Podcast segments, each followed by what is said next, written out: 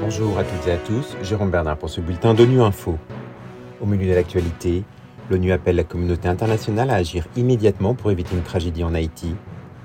Le secrétaire général de l'ONU juge crucial d'aider les pays en développement à s'adapter face à une augmentation inéluctable des températures. Et le chef du HCR rappelle que la crise des réfugiés ukrainiens ne doit pas faire oublier les autres crises dans le monde.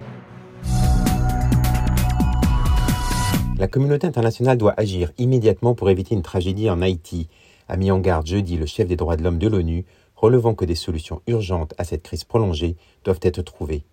L'inégalité, la violence et l'impunité endémique paralysent le développement du pays depuis des décennies.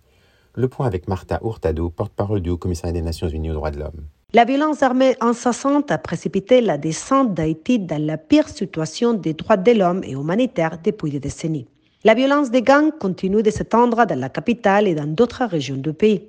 Un peu plus d'une semaine à la mi-octobre, plus de 71 personnes ont été tuées, une douzaine de femmes ont été violées et des centaines d'habitants ont été contraints de fuir leur domicile à la suite des guerres territoriales entre gangs rivaux à Croix-des-Bouquets, l'une des principales communes de la zone métropolitaine de Port-au-Prince, selon les services des droits humains du Bureau intégré des Nations Unies en Haïti. Les enlèvements et les violences sexuelles commises par des membres des gangs sont utilisés comme armes pour affliger la population et semer la peur. Face à cette situation, la dernière résolution 2653 du Conseil de sécurité, établissant un régime de sanctions contre les gangs et imposant également un embargo ciblé sur les armes, est une étape importante. Un nouveau rapport du Programme des Nations Unies pour l'environnement constate qu'au moment où les effets néfastes du changement climatique s'intensifient dans le monde entier, il ne s'agit plus seulement d'atténuer les émissions de gaz à effet de serre, mais d'aider les nations à se préparer à une augmentation inéluctable des températures. Or, l'aide financière nécessaire à cet effort d'adaptation est encore 5 à 10 fois inférieure aux besoins. Philippe Coste nous en dit plus. Antonio Guterres, le chef de l'ONU, l'a dit clairement dès la sortie du rapport. Les besoins d'adaptation au changement climatique dans le monde en développement devraient monter en flèche pour atteindre 340 milliards de dollars par an d'ici à 2030, a-t-il rappelé. Pourtant, le soutien à l'adaptation représente aujourd'hui moins d'un dixième de ce montant. Les personnes et les communautés les plus vulnérables en paient le prix et c'est inacceptable.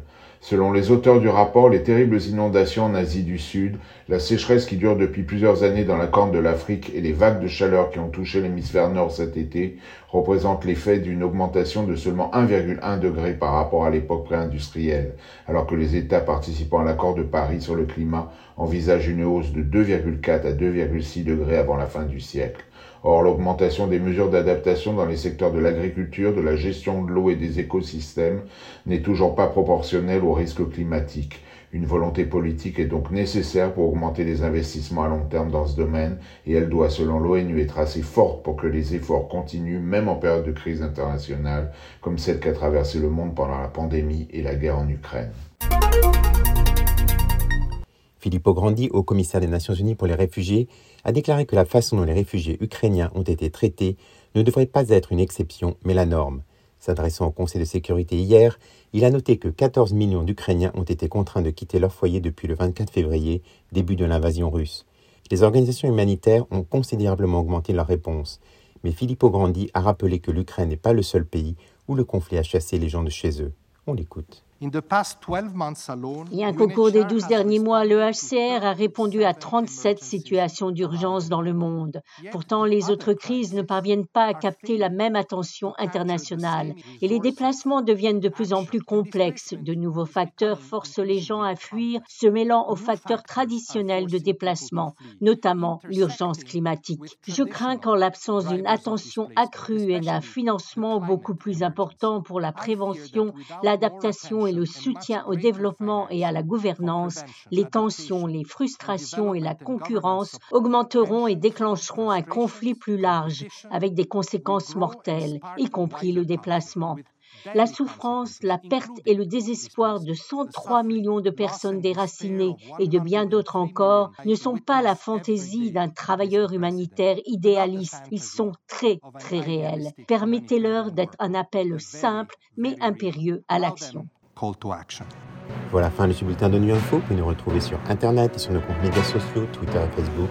Merci de votre fidélité. À demain, heure, même.